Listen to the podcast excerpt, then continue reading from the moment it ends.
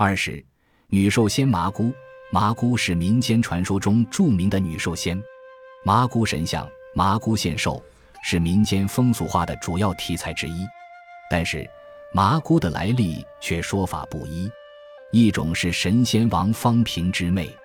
明洪英名著《仙佛奇宗》记载，麻姑是神仙王方平之妹。汉桓帝某年的七月七日，王方平从天而降，这远游观，乘五龙车，如大将军一样。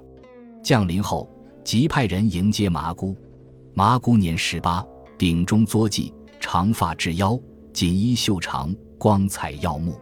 她是一个很漂亮、很时尚的女孩子。麻姑神通广大。她可以缩少许米来至地，结成丹砂。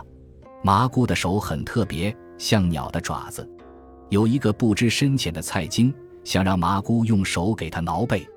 王方平生气了，用鞭子抽打蔡京，说：“麻姑是神仙，你知道吗？”麻姑的寿命极长，他已经看到东海三尾桑田蓬莱水又迁移，沧海变成桑田，一次需要几千万年。麻姑看到了三次沧海变桑田，说明她的寿命也至少有数个几千万年了。民间传说她是寿仙，就不足为怪了。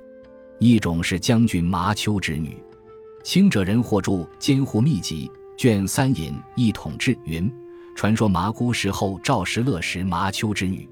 麻丘是十六国时后赵的征东将军，是胡人。在历史上，麻丘以残暴出名。民间相传，小孩夜间啼哭，母亲就吓唬孩子：“麻胡来了。”麻姑雅慕神仙，深知道术。相传他曾多次劝谏父亲说：“杀人还自杀，好生还自生，希望您不要枉杀人命。”麻丘不仅不听，在发现麻姑帮助民工后，还用鞭子打他。麻姑一怒之下离家出走，来到罗山修炼。后来，麻姑再往仙桥飞升。还有一个关于麻姑的传说：元朝至元（一二六四至一二九五年）年间，村妇刘氏忽梦一女官，自称麻姑，祈求用堂前大槐树修庙。睡梦中的刘氏假意应允，醒来后，他觉得此事有异。几天后，忽然风雷大作，堂前大槐树旋即被风连根拔起，随风雨而去。刘氏匆忙赶往麻姑庙。只见大槐树已卧在庙前。据说，王母娘娘在农历三月初三圣诞时，隆重举办大型的蟠桃盛会，麻姑亦在嘉宾之列。她精心准备了一份特殊的礼物——酱河水和灵芝酿造的甘甜美酒。王母娘娘得到此酒，非常高兴。这就是著名的麻姑献寿的故事。麻姑的老家，据说是江西省南城县。